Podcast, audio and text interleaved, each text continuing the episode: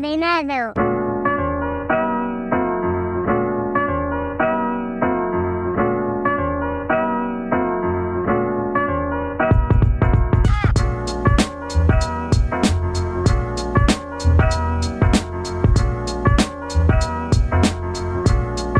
Desencadenados días, tardes o noches.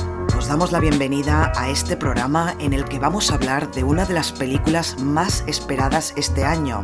Una cinta creativa, surrealista, excesiva, feminista, bizarra, divertida, reflexiva y podría añadir más y más adjetivos. Explora los más bajos fondos de la naturaleza humana y la importancia de la experiencia como forma de crecimiento autoconsciente, la identidad personal, la libertad y la rigidez de las costumbres sociales. En definitiva, es un exuberante trabajo cinematográfico que no deja indiferente a nadie. De todo esto y mucho más vamos a hablar hoy, así que no le des al pause porque empezamos ya el podcast sobre pobres criaturas.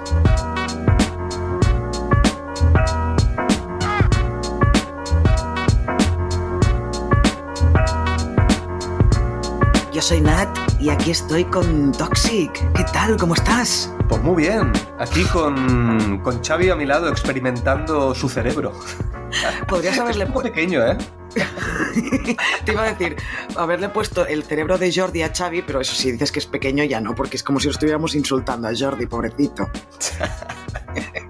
Bueno, puedo, puedo experimentar entre los dos y sacar un nuevo Frankenstein de, de ellos dos y de, hacer chistes malos. Hostia, estarían todo el rato haciendo chistes malos sin parar. eh, un Frankenstein o un, monstruo de, de Xavi y Jordi sería horroroso, horroroso. Eh, un saludito y un besito a Xavi y a Jordi que todavía no han visto la peli, por eso no están en el podcast. Em, bueno, por primera vez, creo, en la historia de cine desencadenado, Toxic y yo no tenemos ni idea de lo que opina el otro sobre la película que vamos a reseñar, porque muchas veces vamos juntos al cine, otras veces quizá no la vemos juntos, pero algo nos decimos, pero esta vez, aparte de que la hemos visto por separado, em, no tengo ni idea de si le vas a poner un 1 o le vas a poner un 10, y él lo mismo con mi opinión. Así que estoy deseando que me cuentes qué te ha parecido, pobres criaturas. A ver, pongo un poco de contexto, porque yo creo que esta peli viene ya con unas críticas excesivamente altas, independientemente que sean justas o no, ¿eh? Pero son muy altas las críticas que tenía. Entonces yo ya iba con un hype, iba con un hype tan alto, tan alto, tan alto,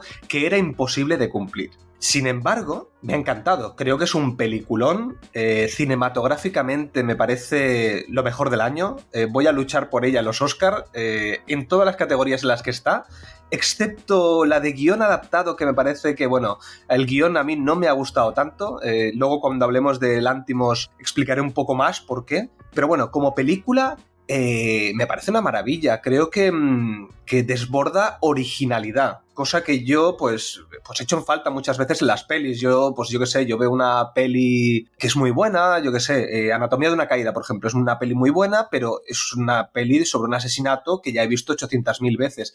Lo bueno es que está enfocada diferente, pero los enfoques es lo que cambia. En cambio aquí lo bueno que tiene es que es original en todos los aspectos.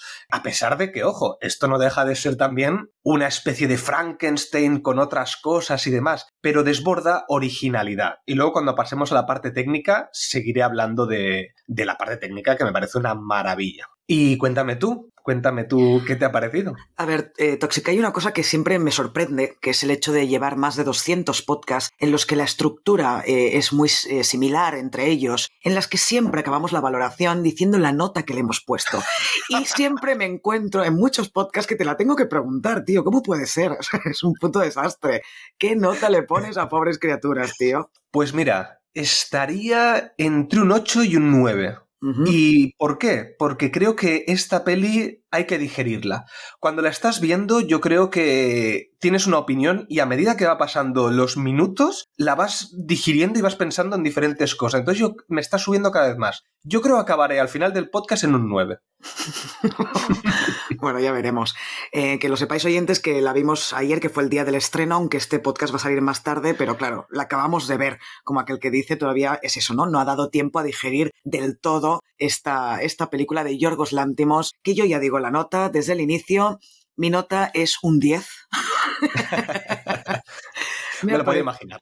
eh, te lo podías imaginar. A ver, em, sí que es verdad que yo iba con las expectativas súper altas, por lo mismo que has dicho tú, críticas buenísimas, la gente que ya la había visto diciendo que era un peliculón. Y yo cuando estaba, antes de que empezara la, la peli, cuando estaba en la sala, yo pensaba para mí misma, es que es imposible que esta peli cumpla con las expectativas que tengo de ella. Pues las cumplió, tío. No sé cómo se lo ha hecho este hombre, que ha cumplido todas mis expectativas.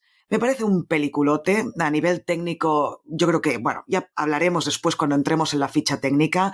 Solo decir que me parece espectacular lo que han hecho tanto el director de fotografía como Yorgos Lántimos, con todos los paisajes, todo pintado, los colores. Bueno, me parece impresionante. El ojo de pez, cómo se ha utilizado. Bueno, ya hablaremos luego. Pero dejando esto de lado, para empezar, a mí, eh, Yorgos Lántimos me parece un director excepcional. O sea, ya lo dije en el podcast de estrenos, creo.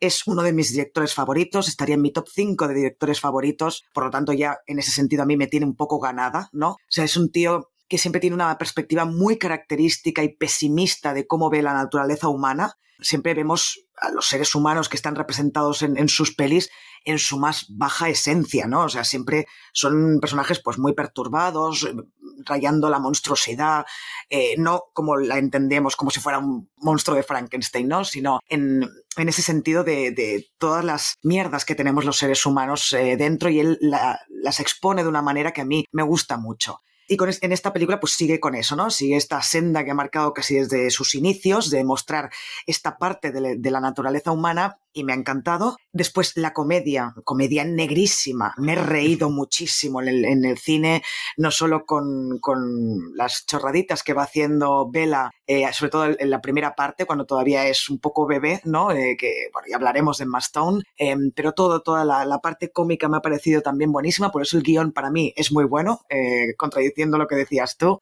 es muy como muy gótica, surrealista, con toques de realismo mágico, esa, toda esa primera parte en blanco y negro que nos hace recordar al expresionismo alemán, ¿no? De pelis como Nosferatu, el gabinete de Doctor Galigari, o sea, Caligari, perdón.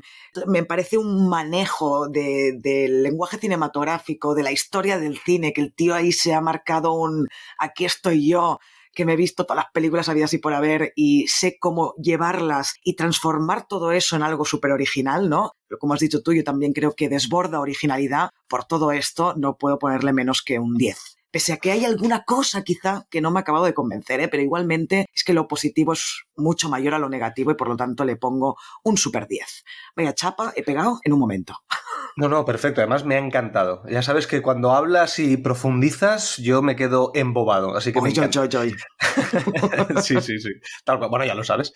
Eh, a ver, dicho todo esto que has dicho, hay una pregunta que te tengo que hacer ya desde el inicio. Esta película yo creo que le va a suceder lo mismo que le sucedió a toda la vez en todas partes el año pasado. A nivel de que yo creo que va a haber mucha gente que va a ir al cine o la va a ver después de los Oscar, que yo creo que va a triunfar en los Oscar, incluso yo creo que se va a llevar a mejor película, y cuando la vean, yo creo que les va a suceder que van a decir, oye, esta película está sobrevalorada. ¿Por qué? Porque la crítica, la crítica la está ensalzando mucho, la crítica profesional. Y yo creo que la crítica, la crítica profesional, que también se centra quizás muchas veces más en, pues eso, en la originalidad, en, en no tanto en el gusto personal, sino también en, en, la parte, pues todo lo que tú has dicho, toda la parte técnica, la parte del ántimos que, que, que expresa tanto. Claro, yo creo que eh, ahora mismo está en un 8, ayer estaba en un 8,1 en Film Affinity, ya está en un 8, yo creo que va a ir bajando.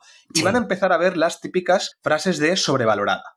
Yo recomiendo a la gente que nos está oyendo que no la ha visto aún, primero que por mucho que tú veas una nota muy alta o por mucho que tú veas una crítica que ensalza muchísimo este tipo de películas, tienes que dejarte llevar.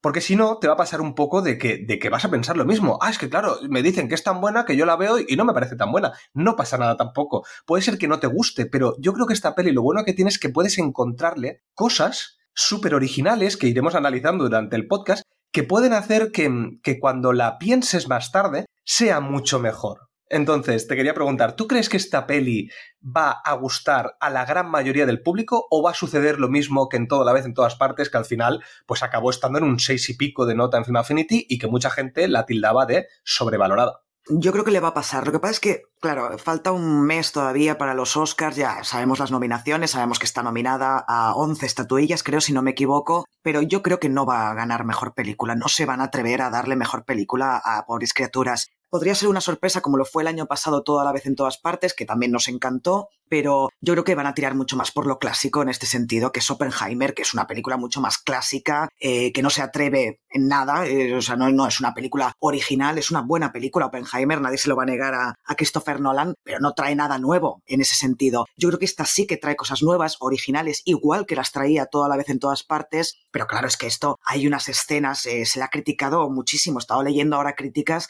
de, del excesivo sexo que se muestra en pantalla, por ejemplo, ¿no? Supongo que también hablaré de eso en algún momento.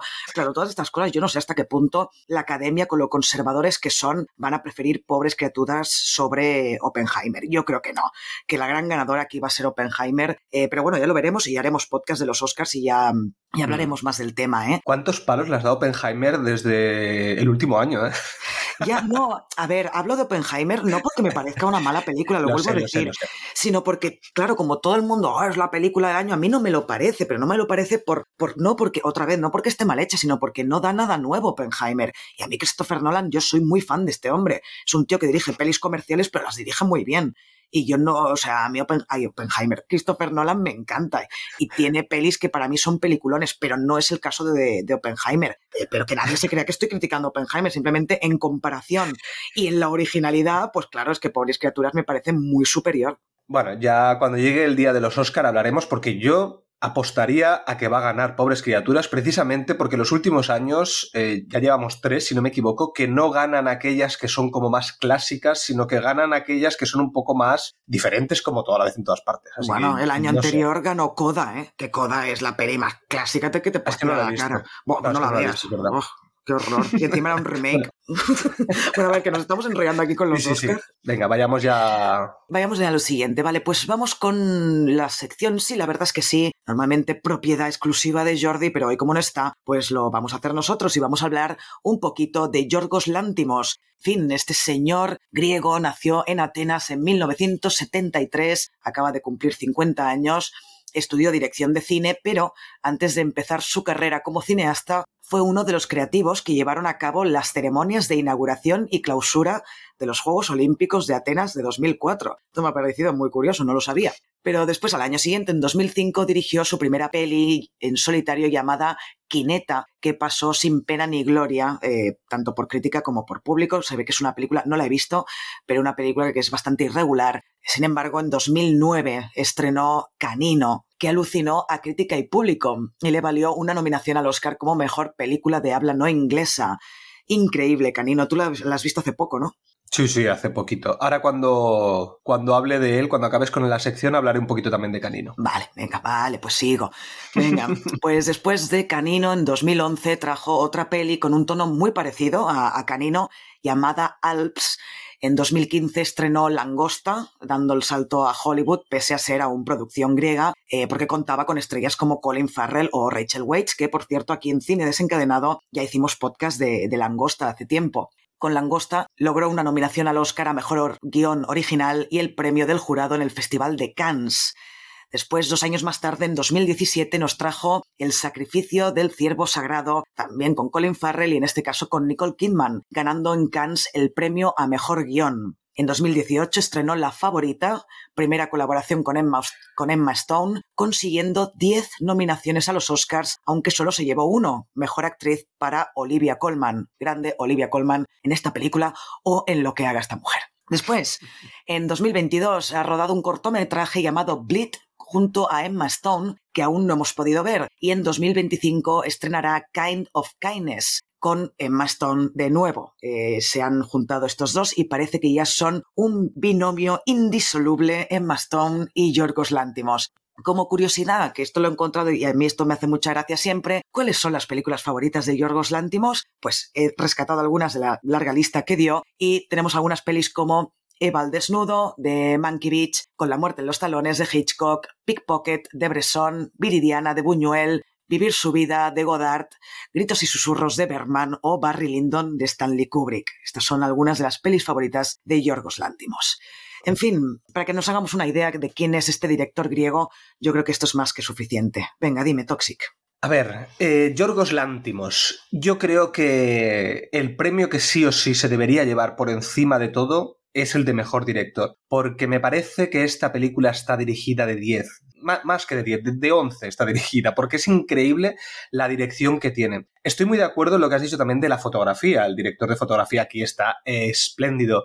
Creo que mm, la fotografía de esta peli es lo mejor que he visto en mucho tiempo. El año pasado eh, tuvimos, bueno, el año pasado no, en 2022 tuvimos a Blonde, ¿no te acuerdas? Aquella peli de Blonde que, que utilizaba un montón de, recursos cinematográficos, bueno, una barbaridad. Mm. Pero yo dije en aquel, en aquel podcast que a mí lo que no me gustaba era que no se, que, sea, que se utilizaran a tutipleno, o sea, un montón de recursos cinematográficos o lenguaje cinematográfico, pero que no lleva a ningún sitio. Aquí no. Aquí realmente, en Pobres Criaturas, todo lo que pone en pantalla sirve para algo. Esa, lo que tú has dicho al inicio, esa, esa parte en blanco y negro, que es la parte inicial, qué maravilla, cómo está eh, hecha la fotografía, cómo usa el ojo de pez, que ya la, utilizó también en la favorita bastante, el gran angular, que también lo usa mucho, pero sobre todo usa mucho el, ojo de pez, que es más aún que el, que el, gran angular, que incluso cuando se mueve te, te crea una imagen distorsionada que te molesta los ojos. Entonces, la utiliza perfectamente. Entonces, tiene un dominio artístico este hombre brutal. Entonces, eh, ¿qué es la parte que no me gusta de Lántimos en esta peli? Que no está metido en el guion. Es decir, en Canino y en Langosta, que son las que yo he visto, son increíble el guion que tienen. Me parecen lo mejor de la peli, e incluso por encima de su dirección. Entonces, claro, en, Aquí en Pobres Criaturas, como se desprende de esa parte del guion, me falta algo más para decir, para ese 10 que yo le hubiera puesto si él yo creo que hubiera estado en el guion. También, obviamente, porque esto es un guion adaptado, es decir, esto viene de una, de una novela, si no me equivoco. Sí. Em, Claro, no es lo mismo crear tú de cero que adaptar algo, eh, que además bebe de muchas cosas, eh, luego hablaremos un poco más en profundidad, pero creo que es tan buena la parte del director que el guion se me ha quedado un pelín por detrás, que ojo, Em, durante todo este podcast voy a resaltar cosas malas. ¿Por qué? Porque todo es tan bueno, porque me ha parecido que es todo tan bueno que, claro, como me pongo a resaltar todo lo bueno, ¿qué va a suceder? Que voy a estar todo el rato diciendo cosas buenas y no tendría sentido. Entonces voy a resaltar poquitas cosas que yo creo que son un poquito peores, como el guion, el guion adaptado. El guion es de Tony McNamara, eh, es un tipo que nos ha traído, también ya colaboró con, con Lántimos en La Favorita y también, por ejemplo, es el responsable del guion de Cruella, la peli de Disney protagonizada también por Emma Stone. Realmente aquí Yorgos Lantimos para esta peli de pobres criaturas ha vuelto a trabajar con la gente que ya trabajó en La Favorita y que le, fue tan bien ¿no? con, esa película. Em, a ver, también, por ejemplo, en la fotografía que, que, lo has nombrado tú, tenemos a Robbie Ryan, que es el responsable también de La Favorita otra vez, también responsable de la fotografía de Historia de un matrimonio, de Baumbach, o ha trabajado en diferentes películas con Ken Loach la, fotografía, eh, ¿qué vamos a decir, no? O qué voy a decir yo que no hayas dicho ya, me parece espectacular. Muchas mm, partes artísticas de la película están hechas para que salgas de la historia, creo yo, para que te moleste el, visionado de la película, eh, como es ese ojo de pez, que en muchos momentos es incómodo de ver eh, en algunos momentos, no tanto por, porque te distorsione de forma horrible la imagen, sino porque ya te está sacando un poco de la historia al darte cuenta de que estás viendo una película, ¿no? Cuando tú te das cuenta de que estás viendo una película es porque la imagen, claro, se ha deformado de tal manera que te das cuenta de, op, salgo de la historia un momento porque estoy viendo una peli. Y lo mismo también pasa con la música. La música, en este caso, es muy molesta. Todo el rato es muy molesta. Es la primera vez, por cierto, que Yorgos Lántimos ha utilizado una música compuesta originalmente para la película. Siempre había utilizado música ya, ya hecha. Y, en este caso también está hecha para molestar y para que salgas de, la historia que te está narrando, ¿no? Es una forma de narrar diferente que utilizan algunos directores para que te des cuenta que estás viendo una historia narrada, ¿no? Y que no estás tan metida en, la historia. Pero a mí el guion, em, por ese lado que dices tú, a mí me ha parecido también excelente. Em, adaptar una novela siempre es difícil, pero bueno, luego en curiosidades diré lo que le dijo Lántimos a, a McNamara para que pudiera adaptar el guion, que se fijara en tal peli, en tal otra. Y yo creo que los diálogos me parecen alucinantes en según qué momentos. Em, por ejemplo, solo por nombrar uno, ¿eh? que, me viene siempre a la cabeza cuando estoy pensando en el guion de esta peli, cuando Emma Stone, Bella dice, después de meterse a prostituta, dice, soy mi propio medio de producción. O sea, ahí un poco más y me levanto y aplaudo, ¿sabes? sí, sí. creo que en muchos aspectos el guion me parece buenísimo. Que por cierto, em, que antes he dicho que iba a hablar de Canino. Claro, por ejemplo, a mí la favorita no me gustó. Es una peli que ni siquiera la he acabado aún. O sea, la tengo a mitad, No, no, eh, no me gustó. Eh, me parece que está, pues eso, lo mismo que decía, que está dirigida muy bien, todo me parece perfecto, pero la historia, lo que es, lo que me están contando, es que no me gustaba nada. Entonces la dejé a la mitad. En cambio, Canino, que sí que es de él como guionista, me fascinó. O sea, yo estoy enamorado de la peli de Canino. Eh, estaría con pobres criaturas ahí, ahí, ¿eh? Lo que pasa es que, claro, pobres criaturas es como mucho más, mucho más grandiosa en todo. La otra es como más una pequeña, es como una pequeña parcela y esto es un, esto es un, poblado entero, ¿sabes? Entonces es muy diferente la peli. Entonces es difícil la comparación, pero me parece perfecta Canino. Ah, lo que quería decir que me había olvidado es que en esta peli se podría utilizar para poder hacer un curso de eh, cinematográfico. Porque hay cosas que muchas veces son bastante difíciles de aprender, me pongo a mí de ejemplo, como lo que es un zoom, ¿vale? Cuando te estás acercando a alguien con un zoom o un traveling hacia adelante, es decir, con la cámara se acerca físicamente o simplemente estás ampliando la imagen en un zoom. Aquí, por ejemplo, lo utiliza bueno, es que utiliza traveling, zooms, lo utiliza todo, sobre todo la parte en blanco y negro, y, tú, por ejemplo, lo puedes ver, esa diferencia entre el zoom y el traveling, porque cuando el traveling va hacia adelante, como es un ojo de pez, todo a su alrededor se va deformando. En cambio, cuando es un zoom, simplemente ves que se amplía la imagen. Como esto, hay mil ejemplos para aprender cinematografía con esta peli, porque es que la fotografía es impresionante, pero encima está bien usada, que es lo que yo siempre digo. No me hagas una clase de, de ejemplos cinematográficos, sino úsalos para contar una historia. Y aquí eh, es impresionante. Sí, sí, toda la primera parte, claro, tú dices, bueno, ¿por qué expresionismo animal? ¿Porque está en blanco y negro? No, simplemente porque el uso de las sombras, por ejemplo, es absolutamente maravilloso, ¿no? Y por eso nos recuerda a, pelis de, Fritz Lang, ¿no? Por ejemplo, ese uso de sombras que ha utilizado en esta primera parte cuando Bella está encerrada, que luego veremos la parte en color cuando ella ya se libera de ese encierro en, en casa de su creador, ¿no? Bueno, pasemos ahora, ¿a qué podemos pasar? Pues pasemos ahora al reparto, que tampoco sé qué opinas. Antes de, empezar con el reparto, os voy a leer una cosa que ha dicho Yorgos Lántimos sobre Emma Stone, que ya han colaborado varias veces y por algo será, ¿no? Ha dicho eh, que es muy fácil eh, trabajar con ella, es difícil de explicar su relación con Emma Stone porque es algo que no requiere de esfuerzo por parte de ambos. Es muy sencillo hablar entre nosotros y ponernos de acuerdo para hacer algo. No necesitamos sobreanalizar las cosas para llegar a alguna parte. Confiamos mucho el uno en el otro después de estos años y nos hemos convertido en muy buenos amigos. Hablamos prácticamente sobre todo.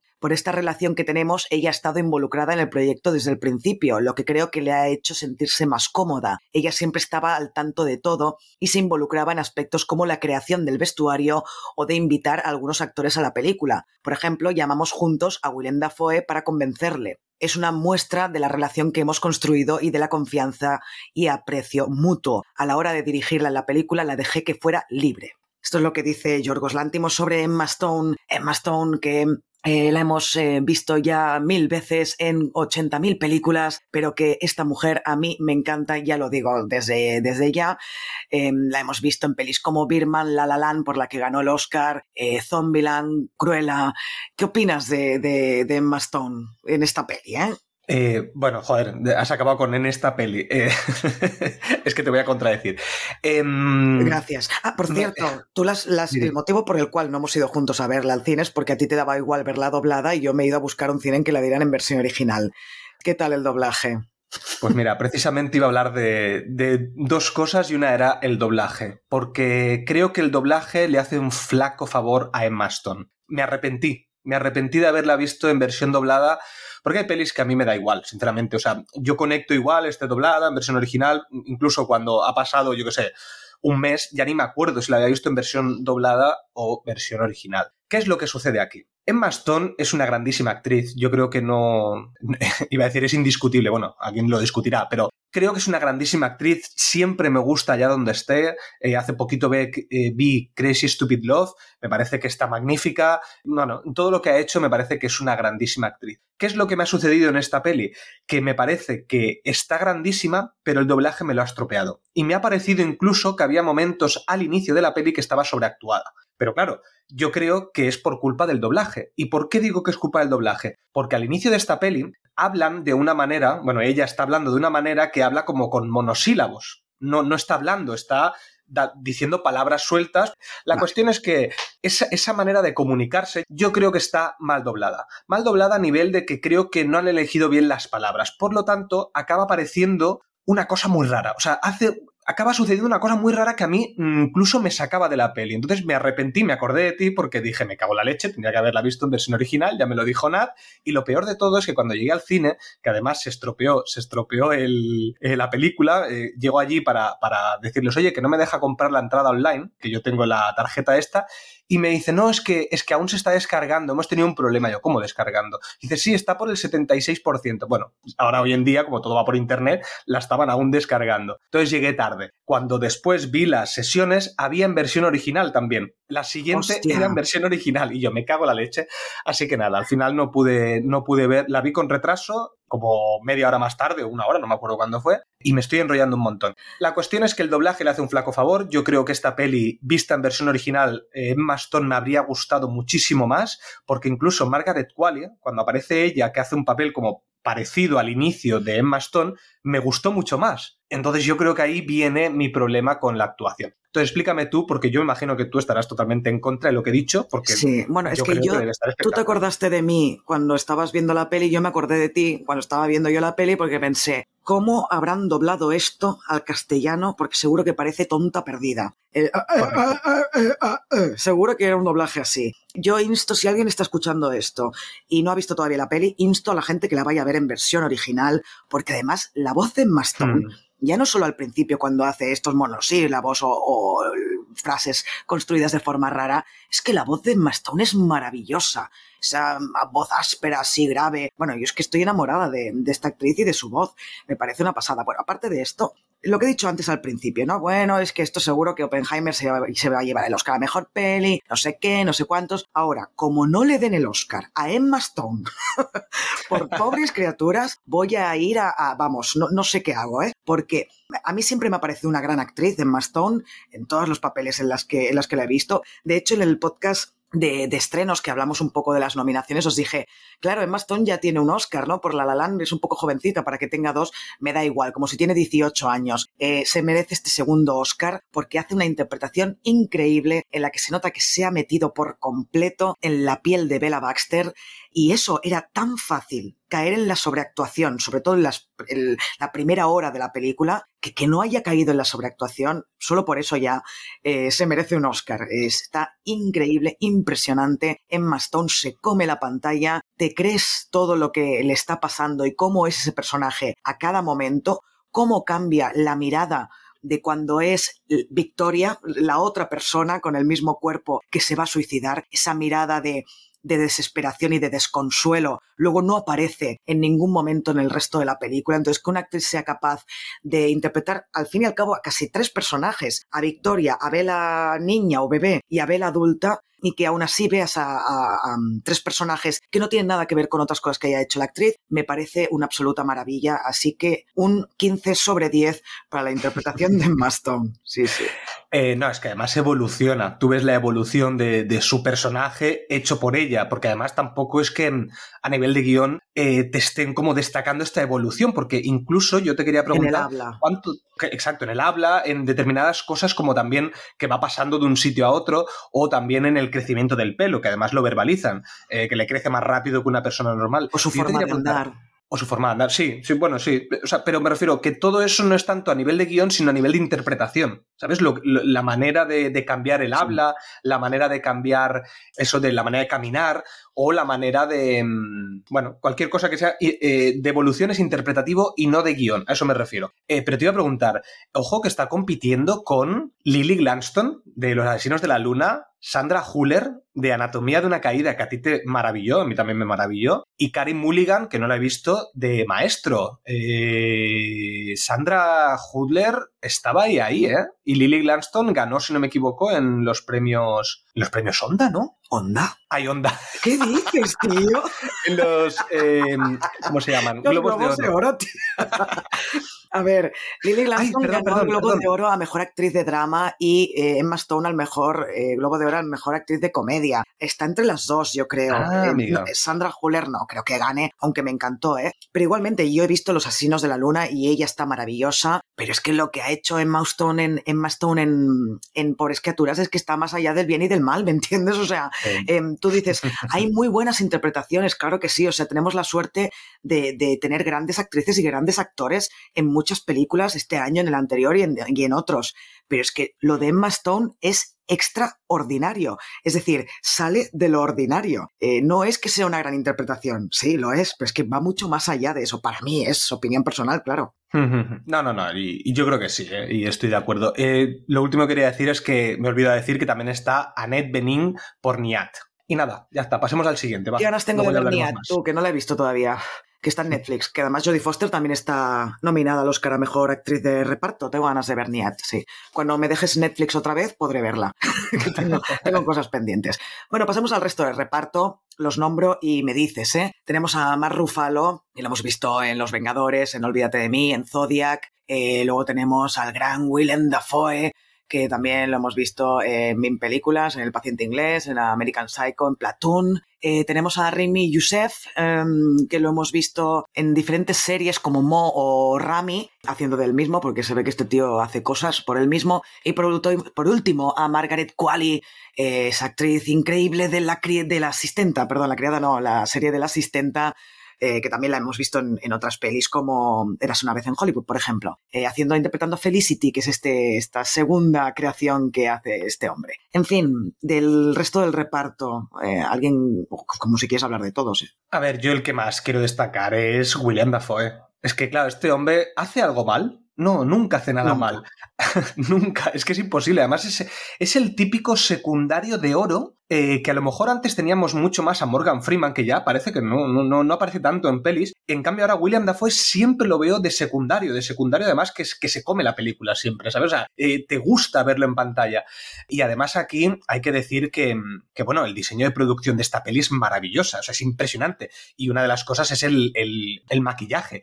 ¿Qué maquillaje espectacular tiene William Dafoe, ¿eh? Además le encaja perfectamente porque, bueno, ya lo hemos visto mil veces que, que William Dafoe, pues bueno, pues tiene esa cara, esa cara tan característica que muchas veces pues la asocias a monstruos. Entonces le, queda bien todos estos tipos de personajes. Pero me ha encantado porque además su personaje, eh, que yo el argumento ya hablaremos, pero su personaje es maravilloso a nivel de, mm, de cómo está hecho, porque empiezas odiándolo a nivel de que es un tío, pues eso, es el típico doctor, doctor experimental que es, que bueno, que, que odiarías, pero luego ves que hace como cosas buenas, entonces al final está en esa balanza entre el, entre el bien y el mal, entre el mal pesa más, bueno, tiene una balanza que se equilibra bastante, entonces no sabes muy bien si odiarlo o amarlo. Entonces yo creo que William Dafoe lo hace perfecto para que te transmita eso. Y, y empiezo odiándolo y acabo amándolo, entonces está perfecto. Qué maravilla es William Dafoe, es que me encanta, además el blanco y negro le sienta genial, ya lo vimos en el faro en su momento,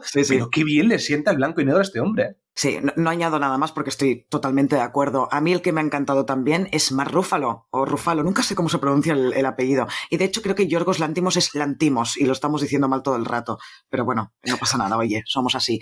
Claro, estamos muy acostumbrados a verlo como Hulk, ¿no? Pobrecito, aunque ha hecho otras cosas evidentemente, pero me ha sorprendido muchísimo porque este hombre también podría haber caído en la sobreactuación en según qué momentos muy disparatados o absurdos que tiene su personaje y hace muchísima gracia, ¿no? O sea, realmente todos los personajes son muy cómicos, porque por ejemplo yo con el, el Dr. Godwin, eh, William Dafoe, también me he reído un montón, o sea, cuando sale esa, le sale esa cosa de la boca cuando está después de comer, es que asco, pero es que me tronchaba cada vez que aparecía. Em, o sea, me han parecido todos que a nivel cómico estaban, estaban espectaculares. Eh, así que no tengo, no tengo nada mal, es que no tengo nada malo que decir en general de la película, ¿eh? Alguna cosilla quizá diré en el análisis, pero en general es que todo me ha parecido perfecto. Hombre, claro, si no, no le pondría el 10, ¿no? Entonces un poco, pues ser lógica con una misma, es consecuente, decir, es que me ha gustado todo, por eso le pongo el 10, claro. A ver, eh, Mar Rúfalo también me ha gustado mucho. Me ha pasado un poco también con lo del doblaje, que también a veces, pues eso, como, como estás muy cerca de la sobreactuación porque estás haciendo una especie de, de irrealidad, una especie de... ¿Cómo se llamaría esto? Porque no es un futuro distópico, es un presente, no, es un pasado distópico, ¿no? No, no sé muy bien cómo se trata este tipo de pelis donde, donde es un pasado, pero que es un pasado que, que no es real. Yo lo catalogo como, como fantasía, mm, realismo mágico, por llamarlo así, eh, porque esto, bueno, es eso, no está anclada en ninguna época, ¿no? Aunque mm. lo pueda parecer al principio. Es que el diseño de producción tiene que ganar el Oscar sí o sí, porque además es precioso cómo está todo creado este mundo. Y lo que tú has dicho, el cielo, el cielo es una pintura. Es que es una pintura artística, es precioso ese cielo. Sí, lo han grabado todo en un, en un, escenario de sonido que se llama, que se ve que ahora se utiliza mucho, escenario de sonido, eh, y ahí vas proyectando todo, pero claro, era, era pintura, sound, sound escenario o algo así se llama, eh, y luego sí que ha habido un montón de efectos prácticos, ¿eh? porque o sea, realmente han construido todo lo que vemos de el, la azotea, estoy no, la azotea no, coño, lo del barco, ¿cómo se llama esto? El casco del barco, no sí. Sé. Algunas zonas de las ciudades, ¿sabes? Todo esto lo han construido pero también estaban grabando siempre dentro de este escenario de sonido, ¿no? Bueno, es que se nota que es bastante cartón piedra, pero es que está buscado eso. Busca mucha irrealidad, sí, sí. Vale, pues eh, si hemos acabado ya, no tienes nada más que decir sobre esto, pasemos ahora ya a curiosidades.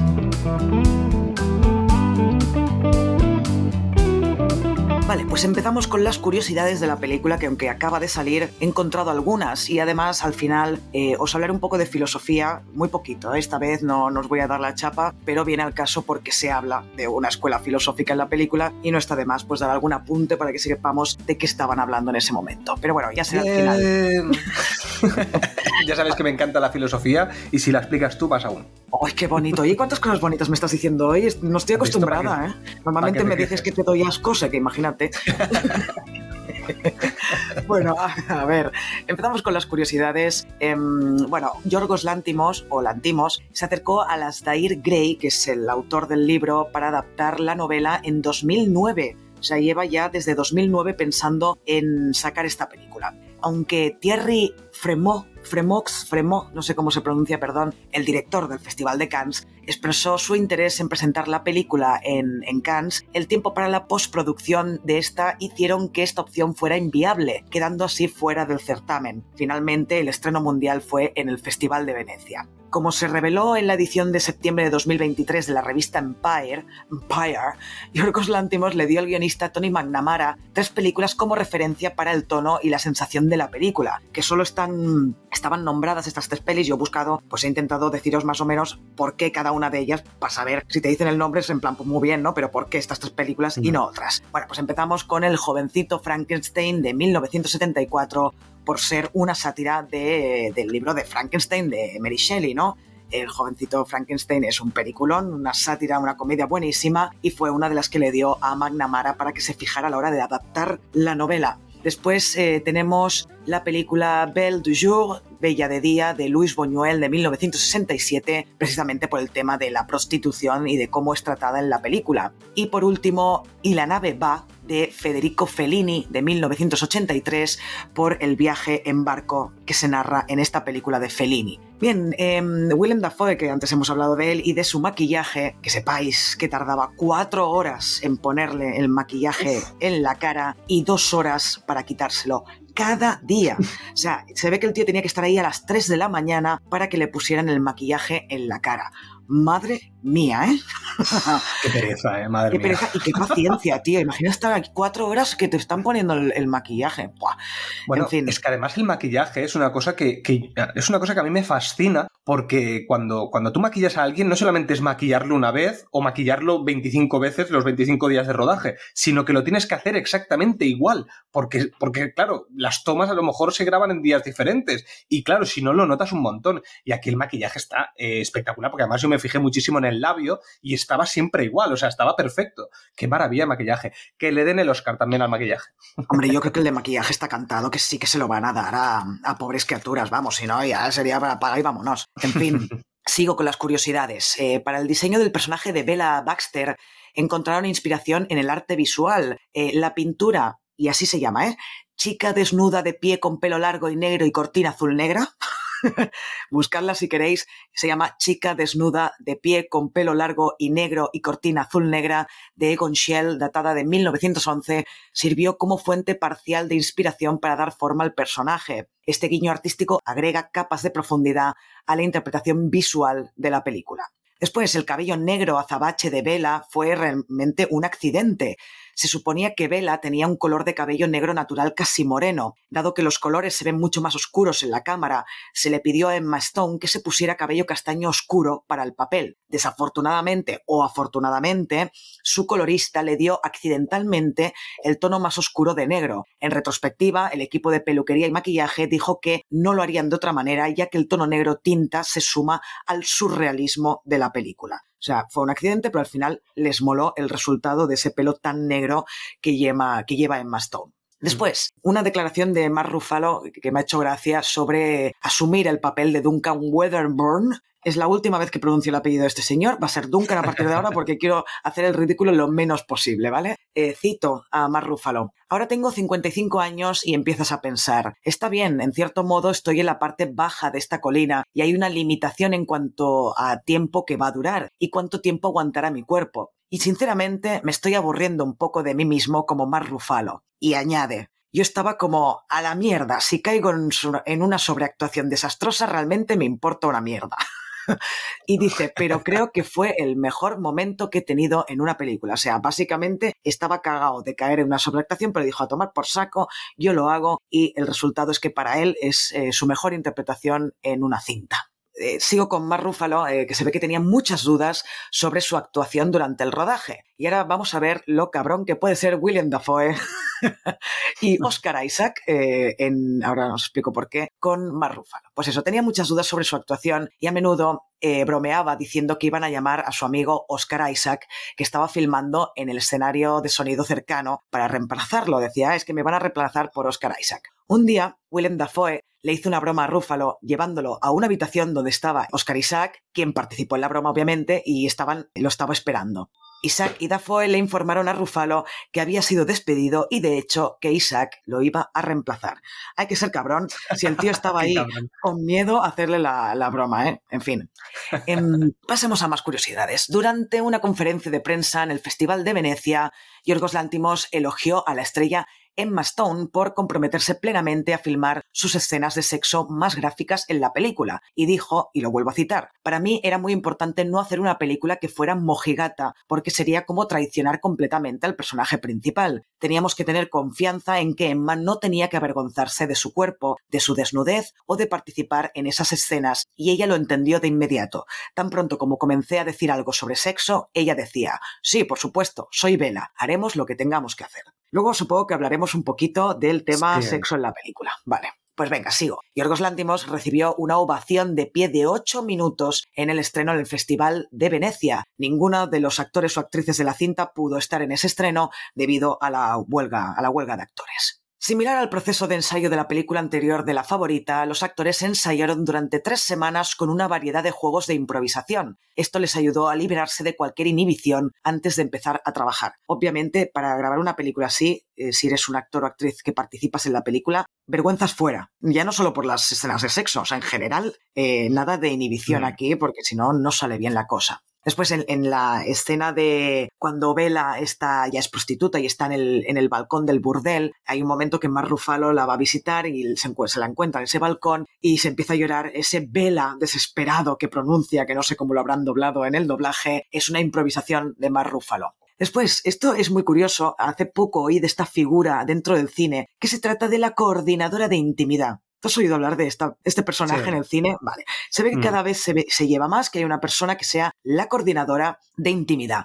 Para quien no sepa de, de qué hace esta figura, es la que media entre el equipo artístico y técnico durante el rodaje de las escenas sexuales. En esta peli ha habido una coordinadora de intimidad en las tropecientas mil escenas de sexo que ha tenido en Mastone con diferentes personajes y actores. Em, es curioso, ¿no? Bueno, cada vez estamos más en esto, pero claro, debe ser una cosa quizá un poco incómoda, ¿no? De, rodar, entonces está bien que haya una figura que, que medie entre la gente que está viendo y la gente que está haciendo, ¿no? En la película. Sí, hace, hace poco, es verdad, hace poco esta figura, pero sí que creo que es una figura necesaria, pero porque venimos de, de, polémicas muy grandes y de aprovechamientos del cine, del, del poder del cine, o sea, de, de, los poderosos dentro del cine aprovechándose de cosas. Entonces yo creo que está muy bien utilizar esto, no solamente para el sexo, sino para desnudeces también, porque a veces la desnudez, sobre todo femenina, se suele usar de una manera gratuita, ¿sabes? No, no artística, como a lo mejor en esta peli, que luego hablaremos porque me sigue pareciendo que tiene excesivo sexo, excesivo desnudez, excesivo todo, pero creo que está bien utilizado, no como en otras pelis, sobre todo años anteriores, décadas anteriores, donde era, bueno, pues vamos a poner a una mujer desnuda en cualquier peli de terror porque era ya pues un cliché del cine, ¿sabes? Y si ya es adolescente, más aún. Entonces yo creo que era necesario poner este tipo de figuras para también tener un buen enfoque, porque no solamente es cómo lo, cómo lo, esta coordinadora de, de escenas íntimas, no solamente es esta figura para hacer como de mediador entre, entre estas personas, sino también de el enfoque puesto de que no se vaya a lo que pasó en Juego de Tronos en la primera temporada, que era casi grabar porno en vez de grabar escenas de sexo para una película, que es muy diferente. Entonces, eh, funciona muy bien esta figura y yo creo que cada vez la están utilizando más, al menos yo la he oído bastantes veces ya. Sí, sí, cada vez se está utilizando más, sí, también me parece bien, ¿eh? Vale, pues em, voy a la última curiosidad que esto me va a dar pie a decir alguna cosita, ¿eh? muy poca de filosofía. Vale, en la escena de la cubierta del barco, no la azotea, la cubierta, del barco, ¿eh? no me salía la palabra, cuando Bella discute cuestiones filosóficas con Harry Ashley, que es este personaje el cínico, ¿no? Que le llaman, que se le describe como el cínico, aparece mm, Duncan y lo confronta. Vela luego le pide que se mantenga alejado de la luz del sol, le dice al personaje de, de Duncan, ¿no? Esto se trata de una referencia directa a Diógenes, el cínico, uno de los fundadores de la filosofía cínica. Según la leyenda, cuando Alejandro Magno estaba en Corinto, buscó encontrarse con Diógenes y lo encontró descansando bajo el sol. Cuando Alejandro se paró frente, frente a él, el filósofo le pidió que se apartara de la luz del sol. Las palabras de Vela marcan su acceso a la filosofía y forma de vida cínicas desde este momento de la película. No, es muy famosa esta historia entre Diógenes y, Alejandro Magno, ¿no? Que le viene aquí el emperador del mundo y le dice, apártate que me estás tapando el sol, ¿no? Entonces, como también es importante esta escuela, el cinismo, dentro de la película, porque es verdad que a partir de ese momento, a partir de esa charla que tiene con este personaje, Vela va a adoptar una actitud cínica frente a la realidad, frente al mundo, frente a las costumbres sociales, eh, pues he pensado que sería interesante explicar un poco qué era esta escuela cínica, ¿no? Y por qué nació y qué es lo que, lo que querían. Ojo, que no tiene nada que ver cuando decimos esta persona es una cínica, ¿eh? No tiene nada que ver. O sea, eh, ahora vamos a explicar qué es el cinismo filosófico que no tiene nada que ver con ser un cínico, ¿vale? Bueno, pues vamos a la escuela cínica, que mm, cínica, la palabra cinismo viene de kaion, la palabra griega kaion, que significa perro. Eh, fue fundada en la antigua Grecia durante la segunda mitad del siglo IV Cristo. Los cínicos fueron famosos por sus excentricidades y por la composición de numerosas sátiras contra la corrupción de las costumbres y los vicios de la sociedad griega de su tiempo, practicando una actitud muchas veces irreverente llamada anaideia, esta es la palabra griega. Los cínicos querían identificarse con la figura del perro por la sencillez y la desfachatez de la vida canina. Practicaban juegos de palabras a manera de metodología. Aquellos que, se, que proponían ideas y teorías incomprensibles, ellos ponían humor e ironía. Es decir, cuando les venía alguien a contarles una chapa o les venía Alejandro Magno a decirles no sé qué, pues ellos siempre respondían con ironía y humor proponía al cínico romper con las convenciones sociales para encontrar la verdadera libertad que les llevaba a la felicidad. Y esto es básicamente lo que hace Vela. Vela rompe con estas costumbres sociales para llegar a la libertad. Y por eso podemos decir que Vela a partir de un cierto momento es libre eh, no tanto ya cuando sale de donde está prisionera, sino a nivel de libertad propia, de decisión propia, eh, de su manera de moverse por el mundo, es esta actitud cínica de, que empieza a tener eh, Vela, ¿no? Y esto me, me, parece fantástico, que a mí que me metan filosofía por en medio ya me tienen ganada. Ostras, pues no, no, lo había pensado tanto como, como ese punto de inflexión de la peli, ¿eh? porque además es un punto de inflexión. Entonces, el, el personaje este que, que, ahora no sé cómo se llamaba, el que iba acompañando a la mujer mayor. Sí, sí. Ostras, pues claro, no había pensado, no había pensado ese punto de inflexión. Ostras, pues qué interesante. Sí, sí. Sí, sí, a ver, eh, yo creo que es indispensable entender el cinismo, otra vez, como corriente filosófica, para entender bien el desarrollo de, del personaje de Bella, ¿no? Esto ya podemos hablar más en, en, en el análisis. Mm básicamente, y acabó, el cínico practicaba la desvergüenza o el descaro y mm, lo que hacían era desfigurar el nomos, que se llama el nomos, eh, los códigos sociales de conducta de la sociedad, ¿no? O sea, se querían cargar las leyes, costumbres y convenciones sociales que la gente damos por sentado, ¿no? Que las tenemos tan asumidas que ni siquiera nos las repensamos, ¿no? Y no las reinterpretamos. Esta gente lo que venía era decir, a romper con todo esto, decir, vamos a ser un poco conscientes del mundo en que, nos en que vivimos, en que nos movemos y que quizá estas reglas pues están impuestas de manera aleatoria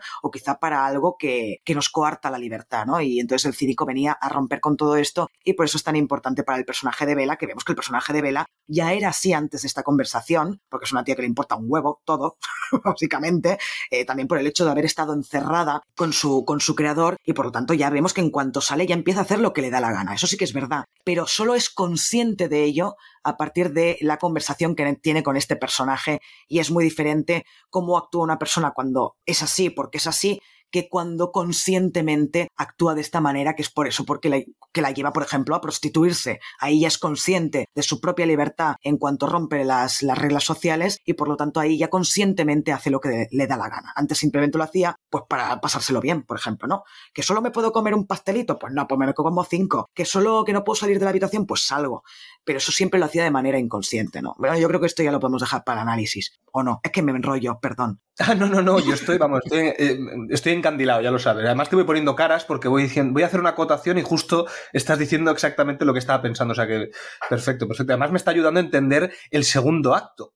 Que además el segundo acto me parece excesivamente largo y pensaba que habían cosas que yo decía, vale, pero ¿esto por qué? Pues ahora estoy entendiendo, por ejemplo, el personaje este de eh, los dos personajes del barco que están sentados. Ahora entiendo también la importancia que tienen para el desarrollo o para la autoconsciencia de, de Vela. Porque claro, es, es lo que tú dices. Antes ella toma determinadas decisiones por desconocimiento o porque es así y punto, en cambio a partir de ese momento las decisiones que toma las toma conscientemente. Es diferente, o sea, me gusta, me gusta. Pues venga, va, sigamos, sigamos con esto en el análisis. Venga, vamos ah, ya. Pasamos ya, venga, va. Pues vamos a pasar ya al, al análisis. Venga, pues pasamos ya con el resumen. Una mujer embarazada se suicida y el doctor Baxter la encuentra. La somete a un experimento donde introduce el cerebro del bebé en el de la madre y la resucita bautizándola como Bella Baxter. Bella aprende aceleradamente, en poco tiempo ya sabe caminar y algunas pocas palabras. Bella tiene prohibido salir de casa. Tras descubrir lo que le encanta la masturbación, acaba huyendo con Duncan, un abogado que iba a preparar la boda de Bella con el ayudante del Dr. Baxter va a viajar por diferentes partes del mundo, donde va evolucionando y aprendiendo cada día mientras vive varias aventuras y mientras tiene sexo a todas horas. Se pelea con su amante tras decirle que ha follado por dinero y se convierte en prostituta en un burdel de París. Más tarde acaba volviendo a Londres, donde su padre, el Dr. Baxter, está a punto de morir. Se va a casar con el ayudante de su padre, con quien se había prometido, y en la boda aparece Duncan, con su ex marido antes del suicidio del intento de suicidio, bueno, no, se llegó a suicidar, perdón, eh, se va con él y descubre cómo era su vida antes del el suicidio. Su exmarido intenta retenerla, pero ella no está dispuesta a volver a estar encerrada, y tras un forcejeo acaba llevándoselo al ayudante del doctor para que le trasplante el cerebro de una cabra. Bueno, visto esto y que ya hemos avanzado antes, el tema del sexo. Te quería preguntar cómo ves tú este exceso de sexo que tiene la peli, que para mí es excesivo. Yo creo que Lantimos es una persona que, usa mucho el sexo para contar historias. En Canino lo vimos, incluso usa el sexo de diferentes maneras. En Canino, por ejemplo, lo usaba de una manera bastante perturbadora. aquí lo usa de una manera más liberadora. Eh, eh, es como diferente el enfoque, pero para mí abusa excesivamente. Incluso tú en, otro, en uno de los podcasts hablaste de que, de que el sexo eh, no siempre se enfocaba... ¿Cómo lo dijiste? no, me acuerdo a qué te refieres. Eh, dijiste algo que de, que, bueno, que no, no, hace falta enseñar el sexo, igual que tampoco hace falta enseñar a una persona que está, pues, haciendo sus necesidades en el lavabo. Sí, siempre pongo el mismo ejemplo, sí. Exacto. Entonces, eh, tú que hablabas de esa manera, te quería preguntar cómo lo ves tú enfocado aquí el sexo. A ver, es verdad que yo siempre digo eso, ¿no? Siempre digo, hay muchas veces que vemos escenas de sexo en pantalla que no son necesarias, con que lo insinúes ya es suficiente, igual que pues insinúas que alguien va a cagar, pues es, para mí es lo mismo, o sea, son cosas que hacemos la gente, pero que normalmente no ayudan a la trama o a que se desarrollen los personajes de la, de la película.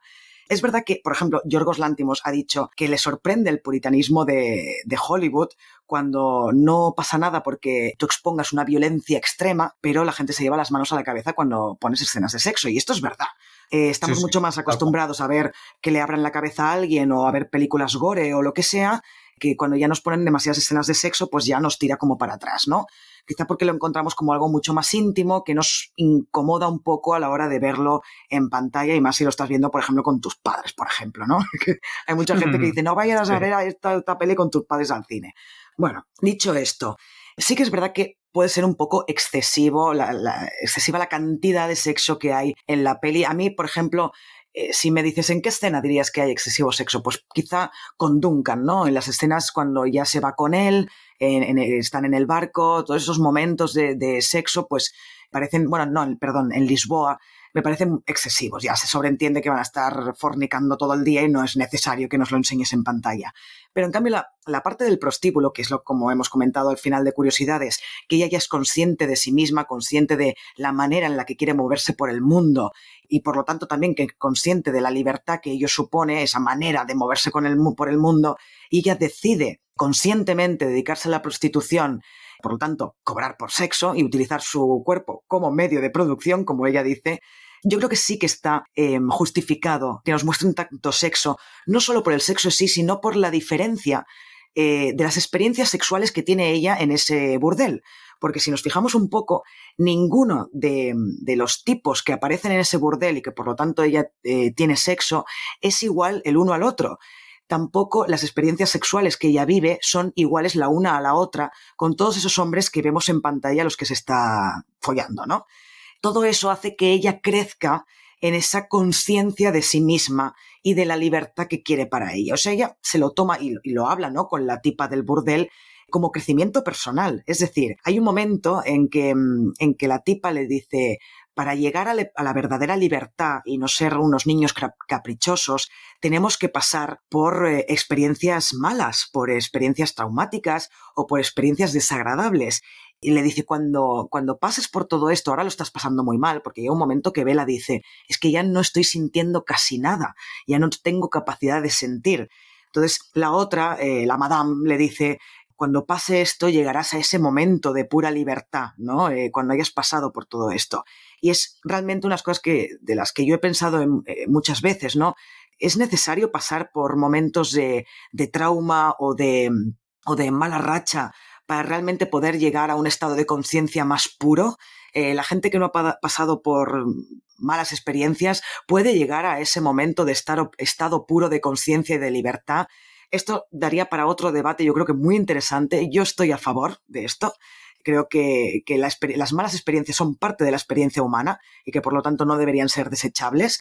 Ahora, si tienen que pasar por esto de un burdel, no, esto es una forma que tiene Vela de pasar por esas malas experiencias. Toda mala experiencia es eh, plausible e igual de importante que puede ser como, como esta, ¿no? Como la que, como la que vive Vela.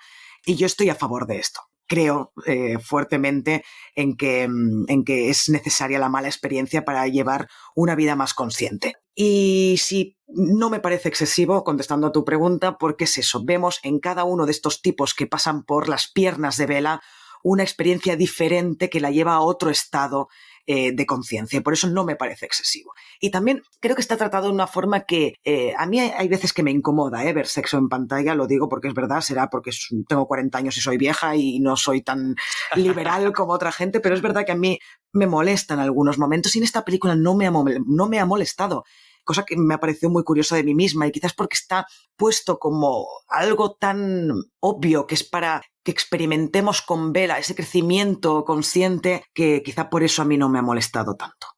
A ver, yo estaría bastante de acuerdo en lo que has dicho. Estoy de acuerdo en que todo lo que sucede en el burdel para mí tiene mucho sentido, es decir, todo este exceso de sexo que nos están planteando, porque es necesario. Yo creo que ahí sí que funciona. Pero también estoy de acuerdo que todo el sexo que tiene con Duncan se me hace repetitivo. Entiendo que podrían haberlo hecho diferente.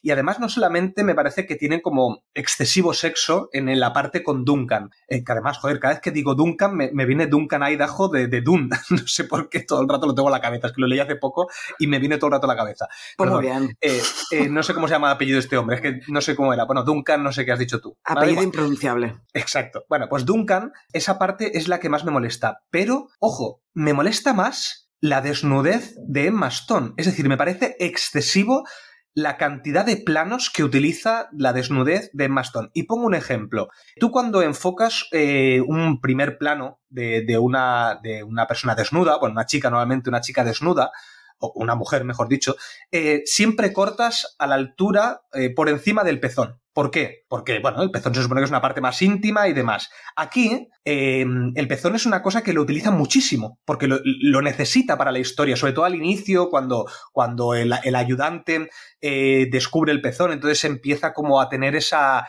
esa atracción por ella. Bueno, está muy bien utilizado, pero luego hay una cantidad de planos donde tienes el pezón metido en dentro del plano de un primer plano eh, o un plano cercano y lo tienes en una esquina difuminado que yo decía, pero a ver, ¿por qué lo estás utilizando tanto? Ese, es, esa necesidad de mostrarlo. Que, ojo, que insisto, eh, muchas veces asociamos el pezón a sexo y no tiene por qué, lo puedes asociar a eh, el cuerpo humano y punto. Pero aquí yo creo que como lo está utilizando tantas veces el sexo, que yo digo, no me puedes utilizar de excusa que lo estás utilizando como desnudez, lo estás utilizando como sexualidad. Ahí es lo único que yo decía, uff, no sé, me, me, molestaba un poco. Sí, pero a mí también me chocaba, más que molestaba, me chocaba ver tantas veces desnuda a... Mm, sí, ¿no? Chocar, ¿no? Sí, sí, sí, chocar, más que molestar, sí. Exacto. Lántimos es, es como otros directores como Haneke, por ejemplo, que siempre intentan que tú como espectador despiertes de alguna manera, creo yo, ¿no?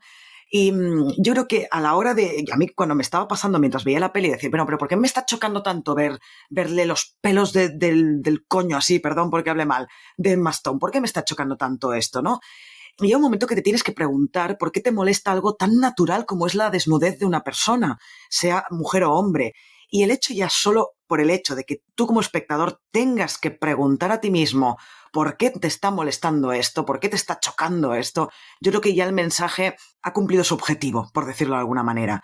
A mí me estaba molestando y me hizo preguntarme por qué me estaba molestando tanto. Llega un momento que dices, bueno, es que tenemos tan como el sexo, bueno, el sexo todavía podría entender que fuera un tema tabú porque es un momento íntimo entre dos personas o contigo mismo, porque al fin y al cabo Vela descubre la sexualidad consigo misma, masturbándose, mm. pero también la desnudez. ¿Por qué nos molesta ver a una mujer desnuda? Nos molesta igual que ver a un hombre desnudo. Claro, esta película es muy feminista, esto no lo hemos hablado todavía, pero es muy mm. feminista. Por algo, esa tía que no me acuerdo quién era, lo siento, dijo que esta peli era Barbie en perturbado. El mensaje es exactamente el mismo que el de Barbie, aunque, claro, puesto totalmente diferente y más escondido. El de Barbie era mucho más obvio, ¿no? Pero en la película básicamente nos dice lo mismo.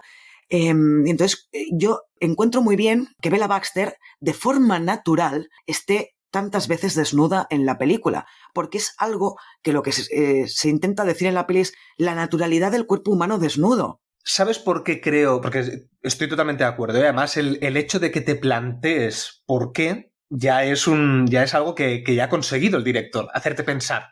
Pero ¿sabes por qué creo que me molesta? Porque sí que eh, creo que es molestar ahora que estaba pensando, y es porque el inicio de esta peli es muy perturbadora. No deja de ser un bebé dentro del cuerpo de, de un adulto. Entonces, el inicio, sobre todo cuando, cuando se ve por primera vez la desnudez de Bella Baxter, a mí me chocó A mí me chocó porque además era como te estás aprovechando de una persona, ¿cómo decirlo? Es una especie de alegoría de una persona discapacitada intelectualmente donde, donde no es consciente de lo que está haciendo.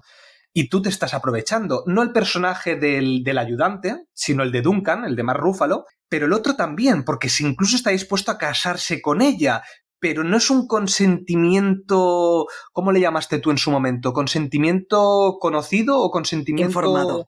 Exacto, un consentimiento informado. ¿Por qué muchas veces a las personas con una discapacidad intelectual no se les permite, yo que sé, votar o determinadas cosas? Porque se supone, que no tiene por qué, ¿eh? pero se supone que, que no tienen ese consentimiento eh, joder, otra vez, no sé cómo has dicho, consentimiento informado. Puto tóxico.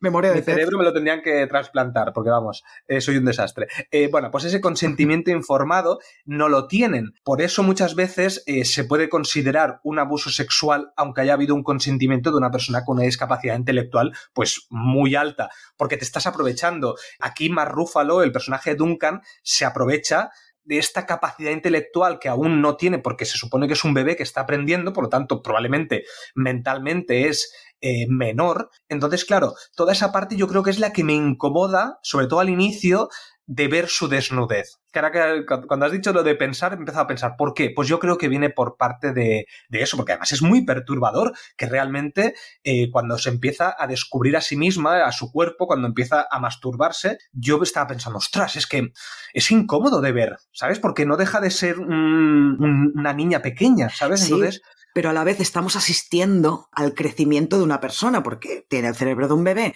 Entonces, todos hemos pasado por esa fase del el descubrimiento de la sexualidad. Esto, por ejemplo, eh, que esto quizá no he visto criatura, pero quizá tú que sí que la has visto. Te lo juro que estaba pensando en eso.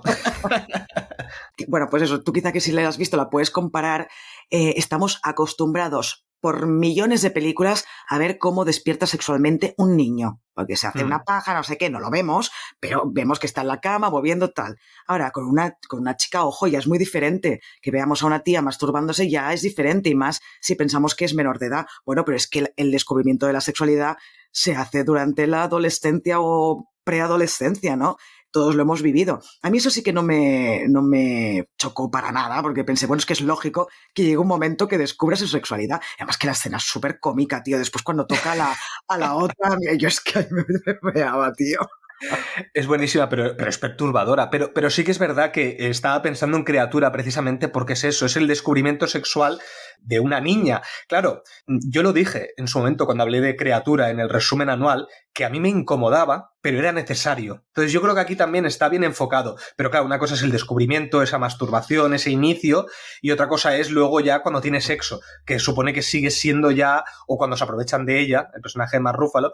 No sé, a mí me perturba, me perturba, lo siento, no, no, no lo puedo evitar. Pero bueno, yo creo que el director Lantimos pretende eso también, claro. en parte, al menos. Sí, sí. O sea, que funciona muy bien. Estoy de acuerdo, o sea, es imposible que este tío haya dicho esto, la gente lo va a asumir perfectamente, pero es lo bueno de la película, ¿no? Es lo bueno cuando rompes con estos moldes y... Es valiente. Claro, es, es, muy arriesgado, por eso digo eh, que no creo que le den el Oscar a Mejor Película, bueno, de aquí un mes lo sabremos, pero me extrañaría tanto, tanto que con estas escenas que vemos le dieran el Oscar. Esta gente es muy conservadora. Sí, yo creo que... Puede ser, es que ahora que, ahora que analizamos la peli, cada vez lo pienso más y es verdad, porque eh, toda la vez en todas partes no tenía ese, esa, no. ese punto sexual. Entonces, claro, está tanto sexo yo creo que... Y además Estados Unidos es muy puritano, es, a diferencia de Europa es bastante más puritano. Bueno, en fin, no, pero, eh, pasemos a otro tema. Per perdón, dime, dime. perdón, pero que es, es, la reflexión del Antimos es muy curiosa, ¿no? Y yo me la, también me la hago a mí misma porque yo soy así. Yo puedo ver cómo le abren la cabeza a una persona, pero en cambio cuando me sale una escena de sexo, ya, ay, qué incómodo, no sé qué,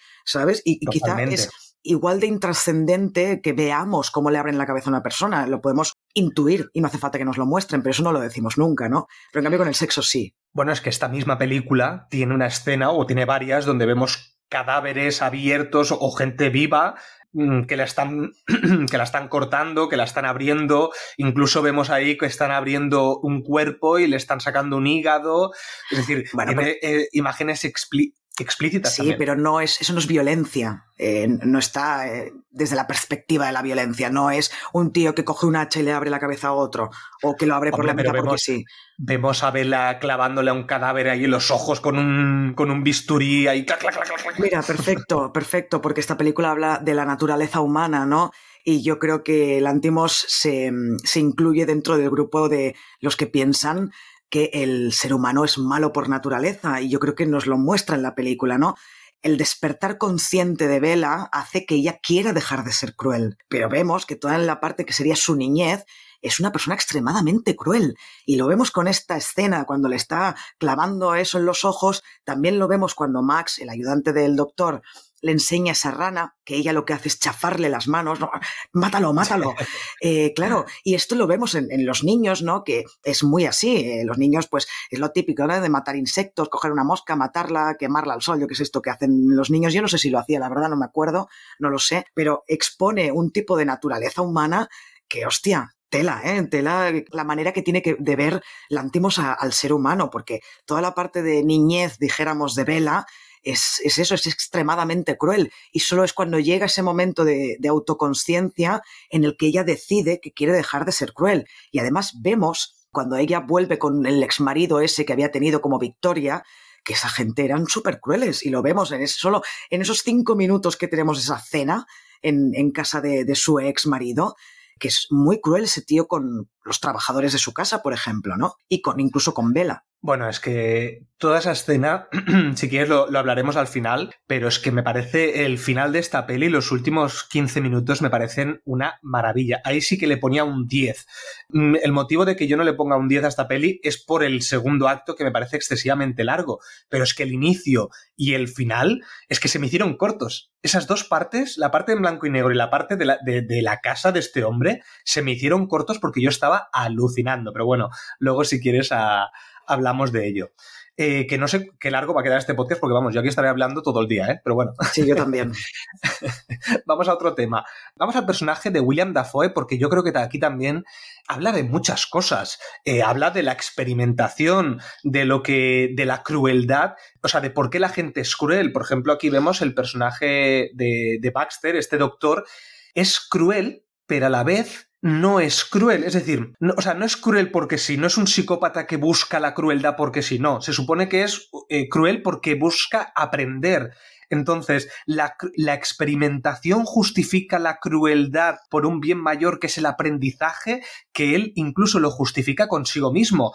Él no odia a su padre con todas las crueldades que le hicieron, porque su padre le hizo de todo. O sea, e, él está deforme, está hecho un Cristo, no tiene ni, ni, estómago, no tiene, bueno, no sé qué es lo que no tiene, eh, precisamente porque el padre quería ver si, si esa enzima o no sé qué es funcionaba. Entonces le deja sin eso y le, le condena a vivir con una máquina para poder sobrevivir solamente por el hecho de que quería aprender, que, que en las recomendaciones te voy a dar una peli sobre este tema, a ver si, si sabes cuál es, que seguramente sí, pero no sé si la habrás visto. Uy, cuánto hype, ahora me dejas con hype al final del podcast, me lo dirás. Claro, a ver, las comparaciones están claras, ¿no? O sea, el doctor Baxter es un nuevo doctor Frankenstein, pero con muchas diferencias, ¿no? Primero, doctor, el doctor Frankenstein al final se arrepiente de haber creado al monstruo, eh, el doctor Baxter no, ella lo, lo ve como un experimento que además, claro, no hay comparación, ¿no? Se supone que esto ha salido mejor que Frankenstein, pero también la gran diferencia es que el doctor Baxter aquí ha pasado por algo que el doctor Frankenstein no, que es el haber sido el objeto de esos experimentos, ¿no? Lo que has dicho tú, que su padre le hacía de todo. Claro, eso le da una perspectiva muy diferente al personaje y también con su nueva creación, en este caso de Bella. Esto el doctor Frankenstein no lo tenía, ¿no? Esta experiencia anterior Claro, además se trata muy diferente aquí. O sea, cada vez que eh, el personaje del Dr. Baxter explica algo que le había hecho su padre, eran risas, todo risas en el cine. Claro, si lo piensas dices, pobre tío, pero yo es que me meaba cada vez que decía algo que le había hecho el padre. O sea, es comedia negra. Es comedia negra, está claro, y, te tienes que reír. Pero claro, el, punto de vista es muy diferente y además eh, es un personaje que da mucha calidez a la vez que, que no deja de ser un tío que ha experimentado sin permiso, ¿no? Eh, otra vez volvemos al consentimiento, quién le ha dado el consentimiento, pero bueno, al fin y al cabo, eh, nosotros no hemos dado ese consentimiento al nacer, ¿no? Y entonces más o menos sería lo mismo. Nuestros padres, entre comillas, experimentan a la hora de dar a luz a una persona que no ha pedido llegar al mundo, ¿no? Que entras de nuevas sin haberlo pedido. Y en el personaje de Bella, pues vemos esta situación, pero llevada a cabo conscientemente por un personaje como es el doctor Baxter es un personaje entrañable a la vez que de odiable, ¿no? Como has dicho tú al, principio del podcast. Es que tiene claroscuros, porque hay cosas que, que, me gustan mucho del personaje que le dan ese punto de humanidad, como por ejemplo cuando, cuando Bella le viene a decir al doctor, le dice, oye, mira, que esta noche me voy a escapar, que lo sepas, me voy a pirar de aquí y me voy a ir. Y él no intenta detenerla. Lo que hace es drogar, no, no lo droga, o, sí que lo droga. Bueno, hace como que, como que él se desmaya en el, en el comedor para dejarla ir libre, mientras el otro también estaba desmayado. Se miente a sí mismo o miente al personaje, al ayudante, pero él en el fondo la ha dejado ir, no, la, no le ha impedido irse de aquí. La ha tenido encerrada, sí, pero cuando ella ha querido, ha decidido irse, él la, la ha dejado ir, aunque sepa que que, es porque, porque el personaje de Duncan se está aprovechando de ella, porque le quiere hacer correr aventuras, pero no sé, yo veo que ahí tiene un punto de humanidad y luego también veremos pues que, yo creo que sí que quiere a esta, a esta vela. Yo creo que la quiere. ¿La quiere como un animal? ¿Como si fuera una mascota? Pues probablemente. Eh, no la quiere como una hija, sino como una mascota, como un experimento que le ha salido bien, eh, porque incluso la echa de menos y por eso crea otra mascota que es el personaje de Margaret Qualley no sé, yo creo que este personaje tiene claroscuros que me gusta como personaje, porque no es ni blanco ni negro. Hmm. Y una pregunta, por cierto, ¿cuánto tiempo pasa entre el inicio de la peli y el final de la peli? No se sabe. Me, quedan muchas dudas ahí. No se sabe. Yo creo que lo hacen bien, porque claro, entonces podríamos entrar en, ah, pero ¿cuánto tardado, tan poco tardado Vela en convertirse de un bebé a una persona adulta? Yo creo que lo omite a propósito y creo que lo que hace bien, que hace bien porque tampoco es demasiado importante, eh, lo que nos importa es el crecimiento del personaje, no su desarrollo, no tanto cuánto tiempo ha tardado en llegar del punto A al punto B, creo yo. ¿eh? Y bueno, luego tenemos el personaje de, de Duncan, este personaje que es como el villano de esta historia. Me encanta. Donde es, es, Ken, es Ken de Barbie, lo sabes, ¿no? o sea, es Ken. Es Ken, pero mm, puesto de otra manera. No, estoy, nada de acuerdo. ¿No? ¿Por qué? Dime, dime. no, porque Ken no es un villano. Y aquí este sí que es un villano. Este, este es consciente de lo que está haciendo. Este no tiene ningún motivo más allá de aprovecharse de Vela en todo lo que pueda, a nivel sexual y a nivel de, bueno, de lo que... O sea, es casi como si fuera, ¿cómo decirlo? Está como chapada la antigua de que, de que él tiene esta mujer, él le da protección, por decirlo de alguna manera, y que ella tiene que hacer lo que él diga. Punto. No tiene ningún poder de decisión. La lleva a Lisboa, luego se la lleva al barco. Es decir, la tiene metida de una manera donde está abusando de su poder. Porque además es lo que decía antes está manipulando a una niña pequeña. Claro, pero tú estás hablando del personaje de Duncan al principio de la película, pero el personaje de Duncan también tiene un desarrollo. ¿Y por qué digo que es Ken de Barbie? Porque en las dos películas hay una figura masculina que es ridiculizada hasta el extremo de hacerlo absurdo.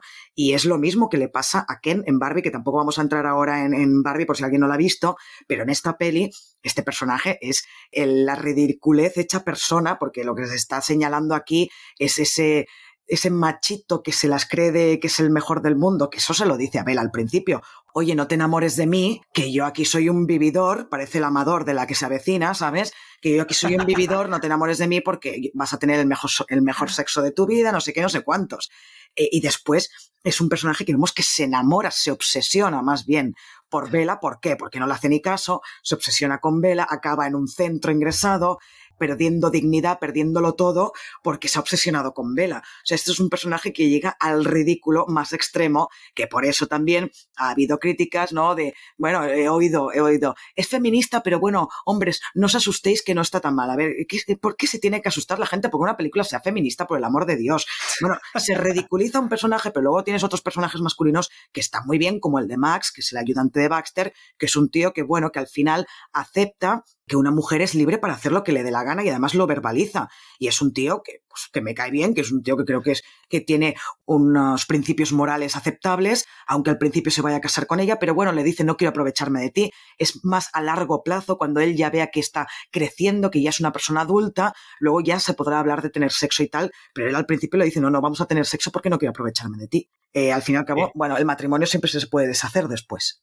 Eh, yo creo que esta película es feminista, pero no te lo lanza a la cara como lo hace Barbie. Es decir, lo tiene como más oculto. Por eso yo creo que no molesta tanto a determinados colectivos, porque es más difícil llegar a ese mensaje. Además, también aquí, joder, yo no creo que haya. O sea, sí, está el personaje este que es un villano, pero bueno, ya está. Aquí no hay un mensaje de que todos los hombres son malos y de esto. Incluso los que van al burdel, que ahí podrías ridiculizar o, o hacer una crítica destructiva del sexo masculino no lo hacen. Al revés, te muestran diferentes tipos de personajes, te muestran diferentes cosas. Incluso el personaje cínico es un personajazo. O sea, me parece maravilloso ese personaje. Entonces, aquí no hay ningún mensaje. Bueno, sí, pero eh, tenemos momentos en el burdel que son magníficos a nivel de feminismo, que es cuando Vela le dice a la madame, oye, ¿no sería lo ideal que nosotras escogiéramos a quién nos follamos? Claro, luego la otra le dice a nivel de negocios es inviable, ¿no? Pero ahí está la propuesta, ese, otra vez, ¿no? Ese despertar en diversos aspectos del personaje de Vela que dice, a ver, ¿por qué tengo que, ser yo el objeto escogido y no la que escoge, ¿no? Em, y tenemos también momentos un poco ridículos, ¿no? En ese, el, creo que es el primero, el primer cliente que tiene, que, le dice, ha sido formidable cuando ha sido horroroso el, polvo, ¿no? Pero bueno, es ese alimentar esa masculinidad frágil, ¿no? Se le llama masculinidad frágil, que es lo que tiene también el personaje de Duncan, que al fin y al cabo son tíos inseguros de sí mismos y necesitan esa reafirmación de ha sido espectacular el polvo o cuando la otra se le escapa, cuando ya no es él el machito, sino que es la otra la que toma las decisiones, pues ahí es cuando se empieza a obsesionar con Vela, ¿no? Entonces tenemos todos esos, estos apuntes feministas que es verdad que no te los echan a la cara como Barbie, pero que están ahí igual que en Barbie. Totalmente. Lo que pasa es que están más ocultos, o sea, son más trabajados. Claro, también yo creo que aquí el, esta película es, es, es menos directa, es como mucho más alegórica, mucho más indirecta. Y además hay, hay tres, tres escenas que me encantan a nivel de, de feminismo. La primera es cuando ella se prostituye por primera vez el tío se lleva las manos a la cabeza, pero ¿cómo que has, has follado por dinero? Que no sé qué. Eh, o sea, se lleva las manos a la cabeza y, y además ahí Marrúfalo está espectacular. Eh, pero cuando realmente él hizo lo mismo. Es decir, se la llevó en su momento sabiendo que se estaba prometida con otra persona. Es decir, aquí eh, le pone. Es como una manera de decir, es el karma. El karma te ha vuelto.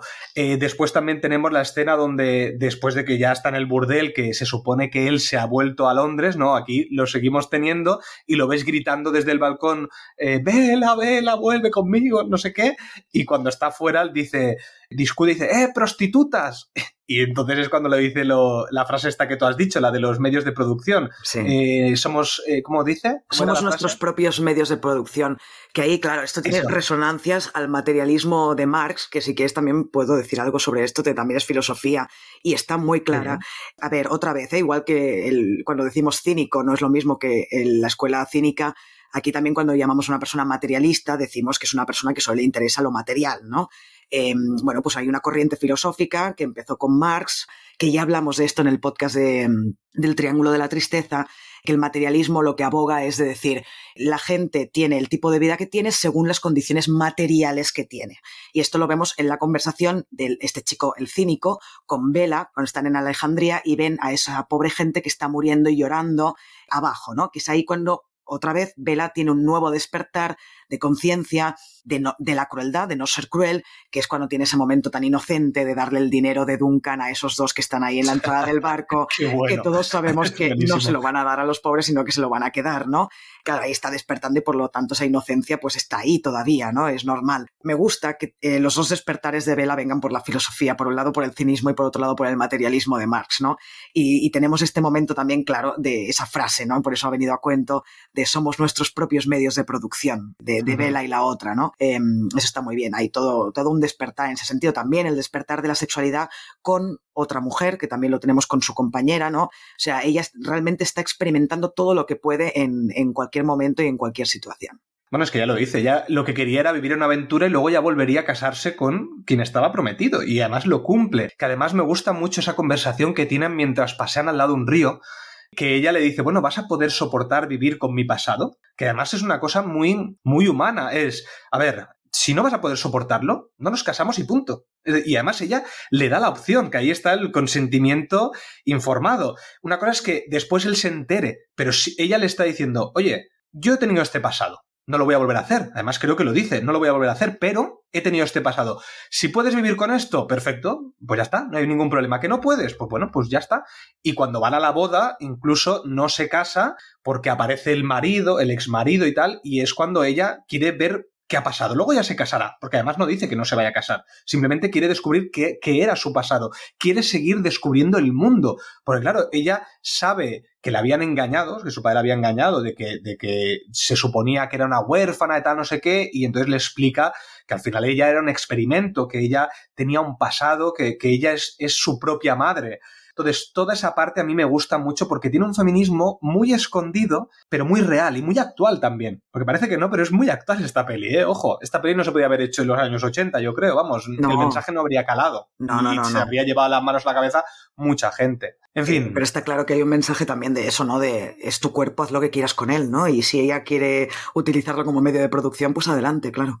Exacto que además no lo está justificando. El, el, autor no justifica lo que hace, sino que lo justifica es que esta persona ha decidido libremente hacer esto. No que esto esté bien o mal, no, se mete en el, en el hecho de la, lo que es correcto o incorrecto o el karma de si esto es bueno o malo, ¿no? Aquí simplemente es, ella en este caso ha decidido prostituirse voluntariamente. La primera vez quizás no sabía lo que era. Esa primera vez que entra y no sabe lo que es porque simplemente está experimentando, va a tener sexo con alguien a cambio de dinero, ahí sí que, bueno, quizás no lo sabía, pero después sí que es, es consciente de lo que está haciendo y ha decidido hacerlo.